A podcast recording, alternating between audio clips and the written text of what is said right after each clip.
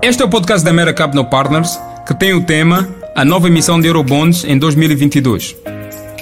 O governo de Angola emitiu com sucesso 1,75 mil milhões de dólares em Eurobonds nos mercados internacionais, à taxa de 8,75%, com uma maturidade de 10 anos. O Citigroup, Global Markets e a Deutsche Bank foram as instituições financeiras escolhidas para conduzir o processo.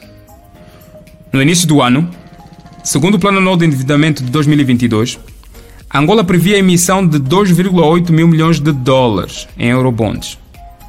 A recente alta do preço do petróleo e, consequentemente, das receitas fiscais petrolíferas geradas pelo conflito entre a Rússia e a Ucrânia podem ter contribuído para a redução das necessidades de endividamento para o ano corrente.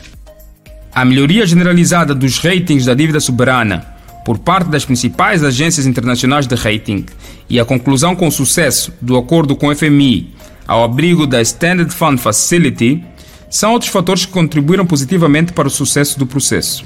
Angola tornou-se apenas no segundo país africano, após a Nigéria, a emitir eurobonds desde que a guerra entre a Ucrânia e a Rússia teve início. A Nigéria emitiu 1,25 mil milhões de dólares em eurobonds, com uma taxa de 8,375% e 7 anos de maturidade. Em relação a Angola, a recente emissão de Eurobonds é a primeira desde que a pandemia de Covid-19 teve início. A colocação registrou procura considerável, com uma taxa de subscrição que superou em mais de duas vezes a oferta. A operação de emissão de Eurobonds também serviu para a recompra de 636 milhões de dólares em Eurobonds emitidas em 2015, que possuem uma maturidade de 10 anos e taxa de juros de 9,5%.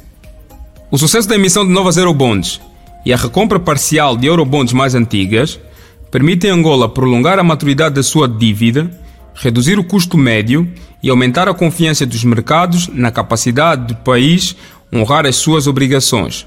Fatores que concorrem para limitar os riscos de refinanciamento, minimizar as pressões sobre a tesouraria e assegurar atratividade adicional em futuras colocações de títulos de dívida nos mercados internacionais. Convosco esteve Jane Ambrosio, Chief Economist da Mera Capital Partners. Até o próximo podcast.